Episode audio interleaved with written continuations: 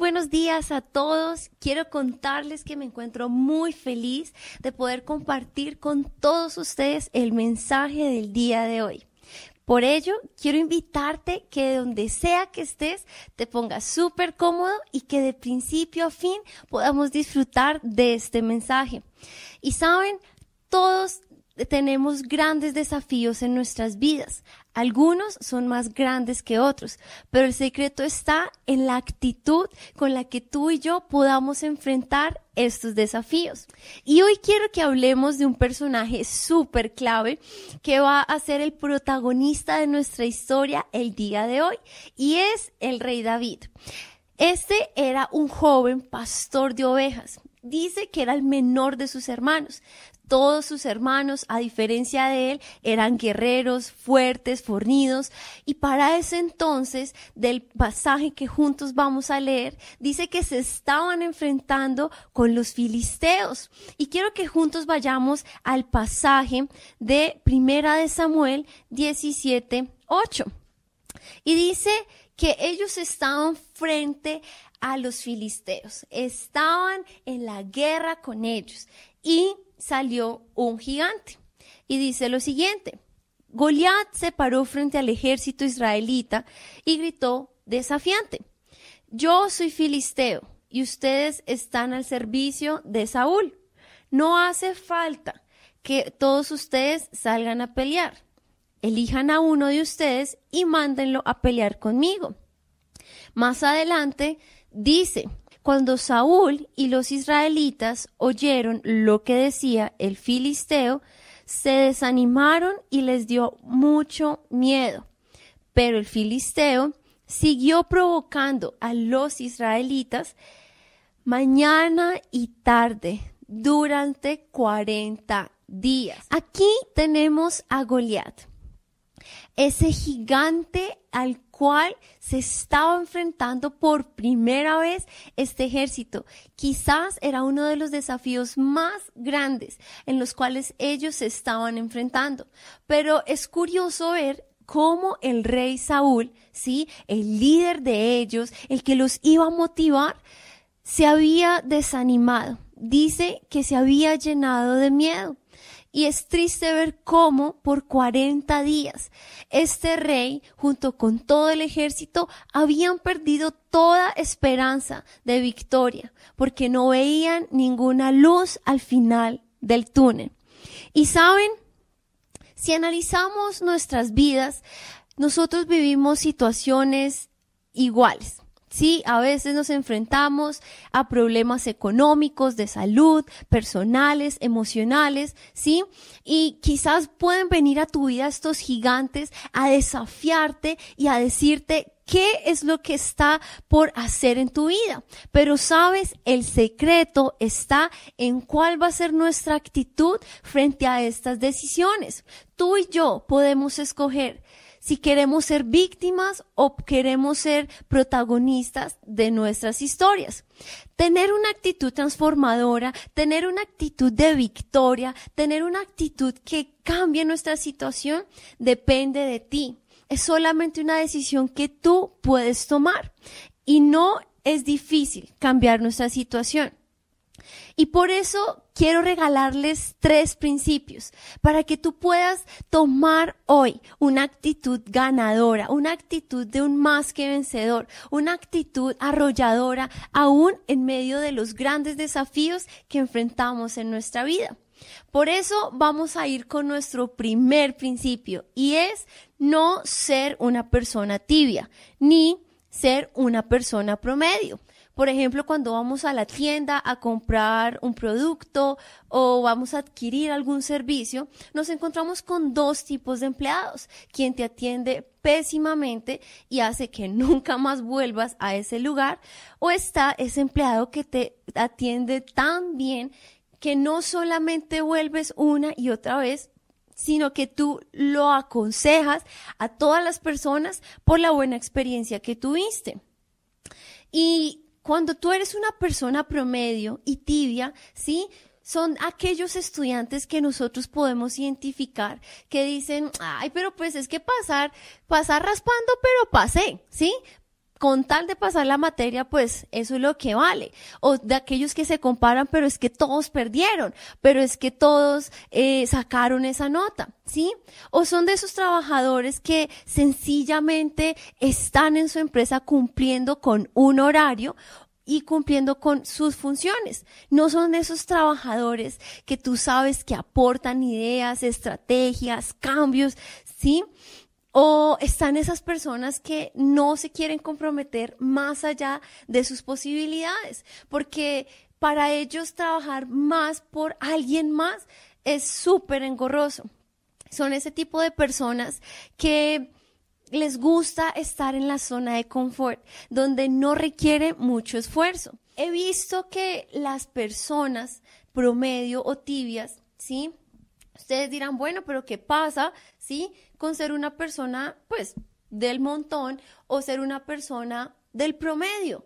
Pues que estas personas que son de estas características son personas mucho más peligrosas que aquellas que no, ni son buenas ni son malas, porque no se definen. Uno nunca sabe si este tipo de personas, cuando te dicen sí es sí o cuando te dicen no es no. ¿sí? Y a veces eso no trae mucha confiabilidad cuando vas a, por ejemplo, a buscar un trabajo o cuando vas a entablar una relación o cuando vas a hacer algún proyecto con alguien, ¿sí? Así que lo mejor es que todo lo que hagamos lo hagamos con excelencia. En mi casa se dice mucho que cuando vas a barrer, barre bien. Cuando va a trapear, trapea bien. Cuando va a lavar la losa, lo hace súper bien, ¿sí? O cuando vamos a tender la cama, lo hacemos bien. Todo lo que hagamos, hagámoslo bien, porque eso deja mucho que decir de quién eres tú. También deja, deja mucho que decir de la persona a la que tú sigues, de, de a Jesús, que él siempre se caracterizó por ser un hombre de excelencia, un hombre que no se conformó con lo poco, ¿sí? Y antes de terminar este principio, eh, conectando mucho con la vida de nuestro super protagonista David, creo que tú y yo nos podemos poner en sus zapatos. Dice que él era un joven, ¿sí? Cuando él fue a enfrentar a Goliat, era un joven. Yo creo, ¿sí? Que él más o menos tenía entre 16 y 17 años, creo yo. ¿sí? Pero dice que él antes cuidaba las ovejas de su padre, o sea que él llevaba tiempo atrás, ¿sí? cuidando sus, pues, las ovejas de su papá. Y sé que quizás él a sus 12 o 13 años, sus planes no estaban nada cerca para cuidar las ovejas de su padre, pero su papá le había asignado esa tarea. Y me impacta la actitud que tenía David, porque la palabra de Dios dice que él no tomó una mala actitud, que él no estuvo como, ay, qué pereza, o él dejaba que los lobos, sí, o los leones se las llevaran. Dice la palabra de Dios también Allí tú puedes buscar en tu Biblia, en primera de Samuel 17:34, que cuando venían los leones, que cuando venían esos osos gigantes a robarse las ovejas, ¿él qué hacía? Él salía corriendo, ¿sí? Y les arrebataba, o sea, era una guerra ahí con estos animales, le arrebataba la, la oveja, ¿sí? Y no solamente los hería, sino que los mataba. O sea, yo creo que la WF se queda en pañales con lo que él hacía. Se había vuelto un súper guerrero y súper protector de las ovejas de su padre. Y ¿Saben qué es lo más maravilloso de, de, él?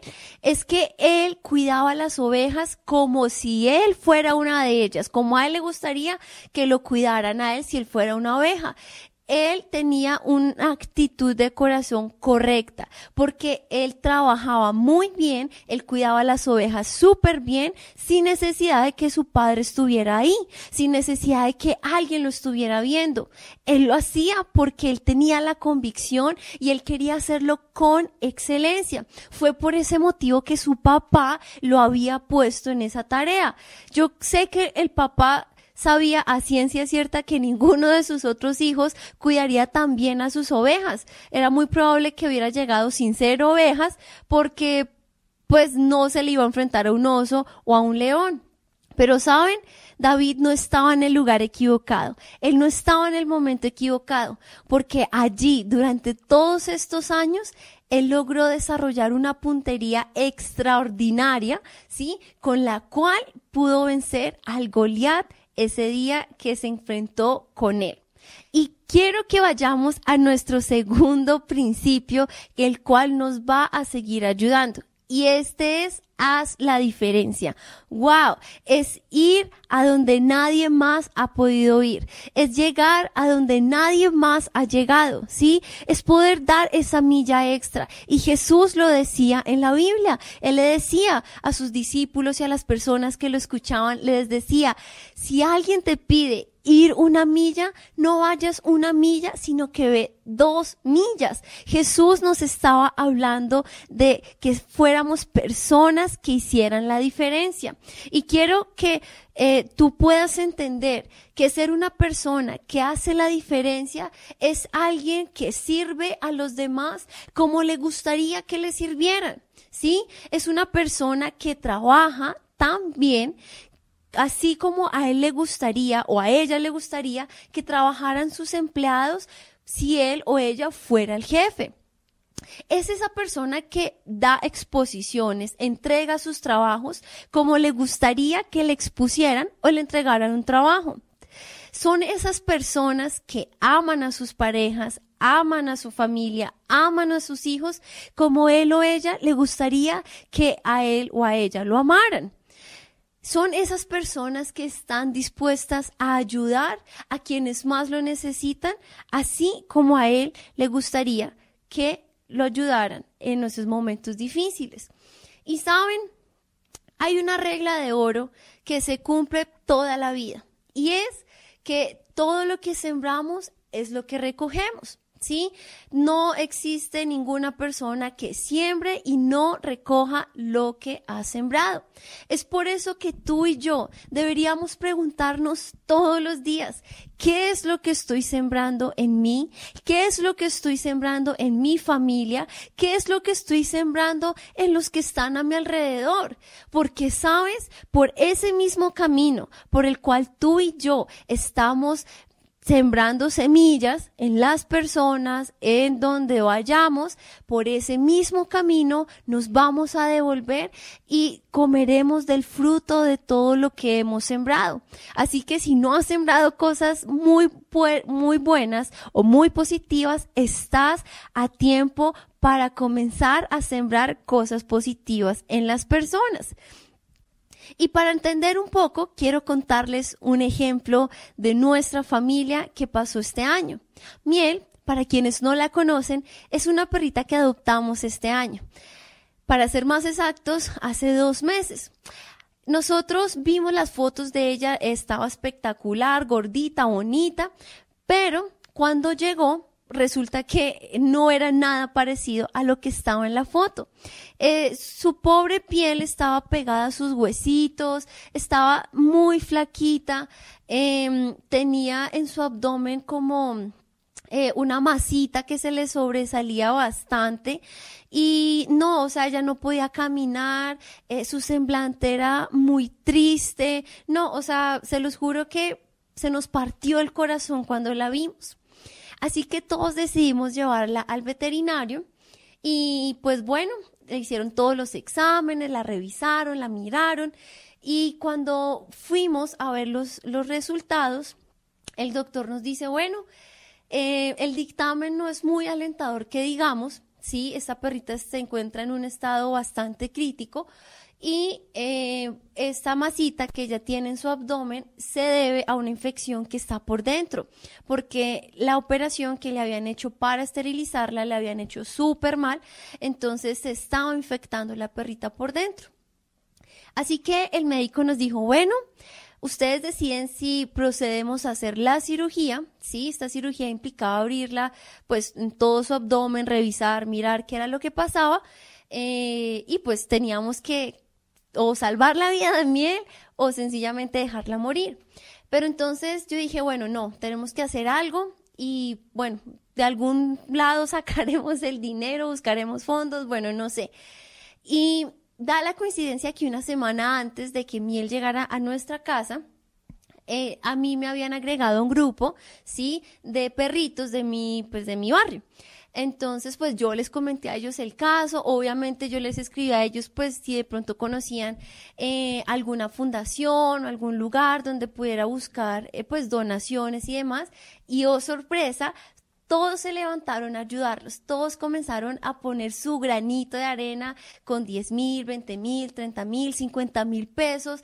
Y gracias a nuestros amigos, a nuestra familia, logramos cumplir la meta para poder cubrir todos los gastos médicos, de hospitalización y medicamentos que requería miel para poder salir adelante. Y gracias a todos estos aportes, hoy Miel está con nosotros y se está recuperando mucho más rápido de lo que esperábamos. Pero quiero resaltar algo muy importante de esta historia y es que esta comunidad de perritos yo estaba nueva, ¿sí? Yo no conocía a nadie, no tenía amigos, nada, ¿sí? pero todos se levantaron a apoyarnos no solamente de palabras, sino que nos ayudaron dos veces con la recaudación de estos fondos. Era impresionante, yo me sorprendía, yo les decía, qué pena, disculpen, miren, pero ellos me decían, pena, ¿por qué? Si te estamos ayudando, para eso estamos. Y saben, esa actitud, e-, ese, ese modo en el que ellos nos sirvieron, nos ayudaron, han hecho de que ya no sean una comunidad solamente para nosotros, sino que se han convertido en nuestra familia. Y no solamente ellos nos ayudaron a nosotros, sino que por ese gesto de amor y solidaridad, ahora nosotros, junto con Miel, Benny, ¿sí? Estamos dispuestos a ayudar a quienes más lo necesitan. Y David no se queda atrás. Él sirvió de la mejor manera y con excelencia. Dice que el rey Saúl comenzó a llenarse de envidia a causa de que él había matado a Goliat, ¿sí? Y él quería buscar todos los medios para poder matarlo. Pero saben, dice que David lo servía a él como mejor lo podía hacer él le tocaba el arpa para que pudiese dormir, ¿sí? Eh, eh, él corría todas las órdenes que él requería sin importar que lo pudiese matar. Pero yo creo que si tú y yo estuviéramos en la situación de David, creo que no hubiéramos sido iguales. Quizás eh, tú, si, si tú hubieras sido David, tú desafinas esa arpa para que tuviera, no sé, pesadillas o algo así. O si estuviéramos ahorita con todo este tema del coronavirus, tú dices, ¡Ashu! En la comida y coronavirus, coronavirus, una vaina así, ¿sí? Como, ah, pues si me va a matar, pues que se muera primero. Pero esa no fue la actitud de David. Él fue un, un ente de cambio, ¿sí? Él hizo la diferencia y amó al rey David, tanto así que nos está impactando hasta el día de hoy. Y vamos con nuestro tercer principio y último. Y dice, tenga una actitud de victoria siempre. ¡Wow! Y sé que quizás tú dirás, no, pero es que eso suena muy bonito, pero vaya y hágalo. Claro, no es fácil, pero saben, es un hábito que tú y yo podemos adquirir que se requiere disciplina, ¿sí? De día a día, de que aún frente a nuestras emociones, a frente a lo que sintamos, pensamos, vamos a hacerlo y vas a ver que tu vida va a cambiar por completo. Y para ello quiero contarte eh, algo acerca de nuestro cerebro, uno de los órganos más importantes de nuestra vida y lo vas a entender el por qué. Pues resulta que hay dos realidades acerca de este. Uno, que es la realidad de nuestra parte interna de nuestro cerebro y dos, que es la parte externa de nuestro cerebro. Dicen que la parte interna está determinada por esos pensamientos, por esas emociones, ¿sí? Y esas actividades que pues día a día nosotros hacemos, ¿sí? Y pues obviamente nuestra parte externa está determinada por las personas, por las situaciones y por los eventos.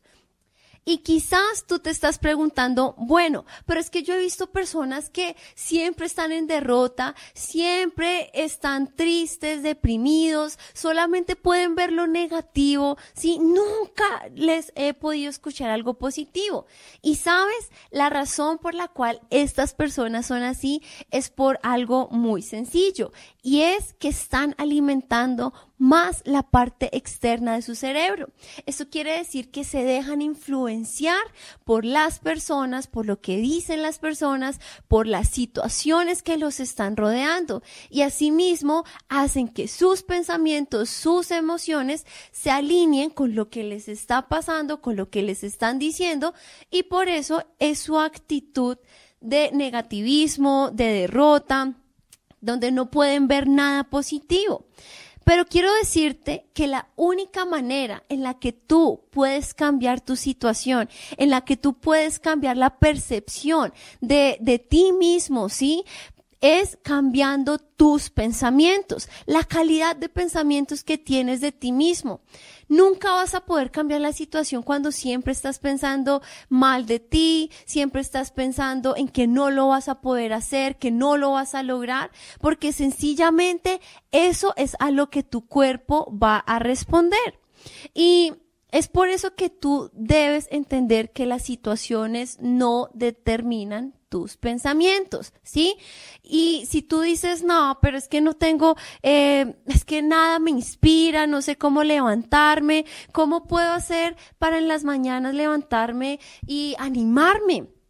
Te digo que es muy fácil. En la Biblia encontramos palabras, mejor dicho, que nos te levantan porque te levantan. Tienes bendiciones, tienes promesas, ¿sí? Que quizás cuando tú sientes que ya no puedes más, está ahí la palabra diciéndote, hey, tú sí puedes, levántate, eres más que vencedor, ¿sí? Si tú dices, Señor, eh, no sé, eh, tengo ideas, pero no sé cómo hacerlo. Quiero ser el mejor empleado, pero, pero tengo miedo de que no lo pueda hacer. Tú vas a la palabra y, dice Dios que Él bendice todo lo que tocan tus manos, que eres bendecido en el entrar y en el salir, ¿sí? Y quizás si tú dices, Padre, pero no sé, siento que ya me dejó el tren, ah, ¿sí? Me va a tocar comprar muchos gatos o perros o lo que sea. Y Dios te dice, ¡Ey, no!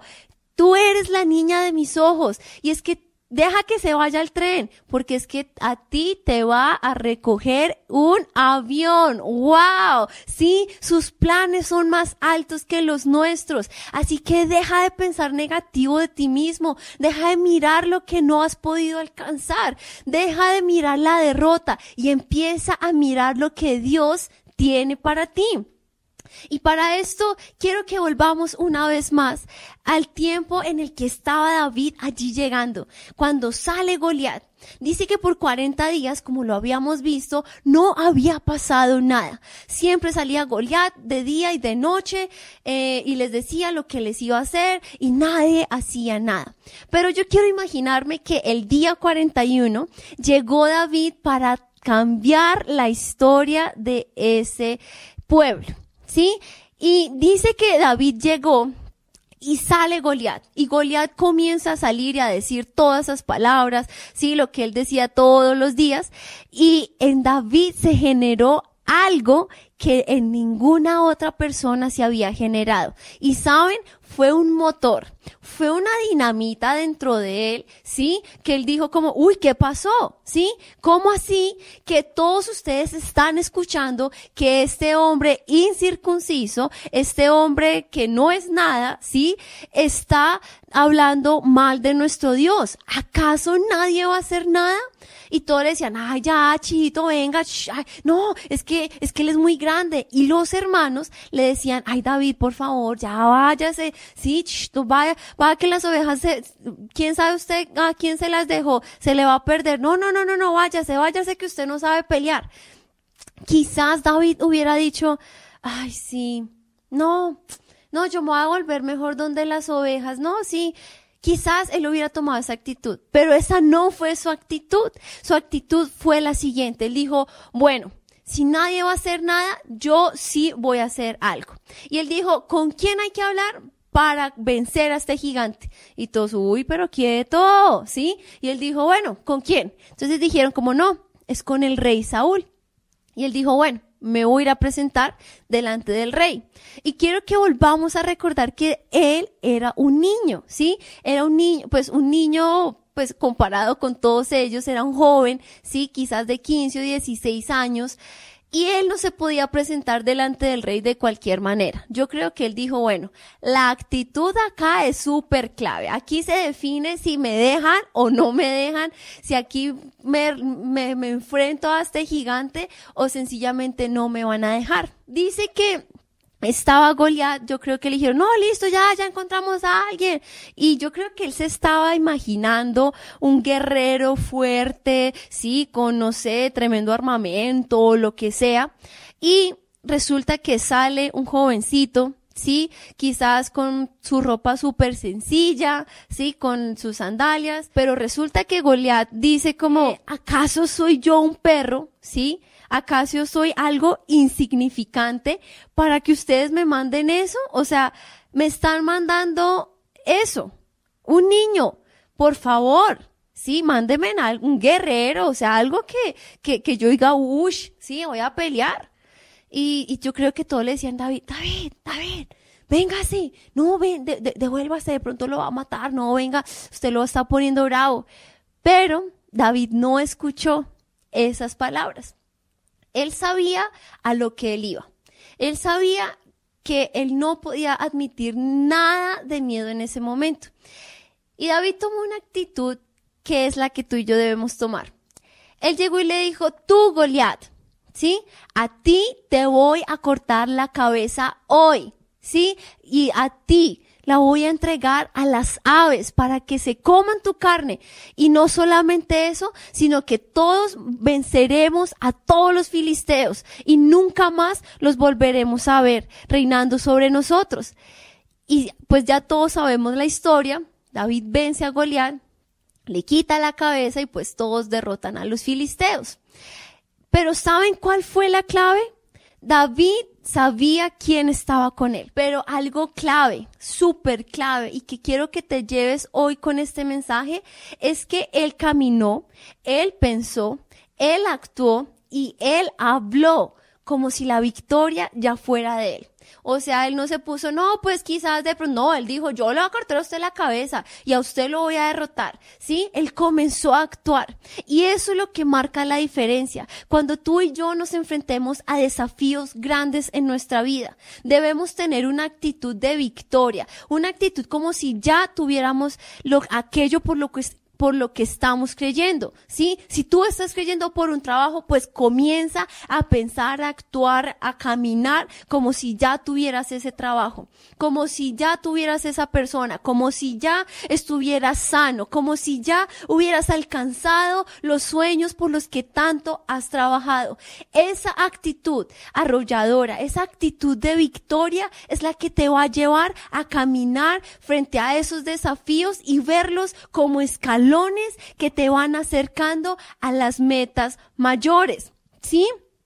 Y sabes, Quizás en este tiempo muchos están diciendo, pero ¿por qué me tocó a mí el tiempo de la pandemia? ¿Por qué tuvo que pasar esto en este momento? Sí, preciso que este año yo tenía todos los proyectos de mi vida, quizás no sé, algunas estaban cumpliendo 15 años, otros se iban de viaje, otros se iban, eh, no sé, a casar, lo que sea, sí, y se han quejado. Pero quiero decirte, lo único que tú haces cuando tienes miedo, cuando te quejas, cuando siempre estás hablando negativismo, es que alejas las bendiciones de tu vida. Si tú quieres prosperidad, lo único que estás haciendo con esa actitud es repelerla. Y Dios te está diciendo, yo ya te entregué todo. Tú ya tienes todas las bendiciones. Yo a ti te he hecho un rey y una princesa. Así que si tú lo crees, tú debes actuar como un rey, ergido, caminar firme, con la mirada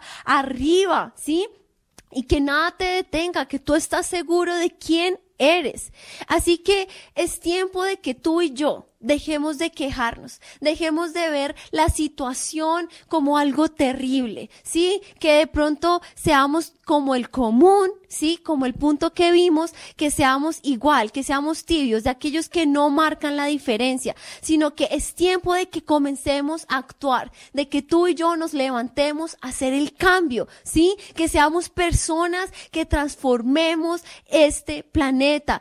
Todo mundo está pasando por situaciones difíciles, pero tú y yo podemos hacer un cambio en este planeta Tierra. Tú y yo podemos cambiar la situación en la que estamos viviendo.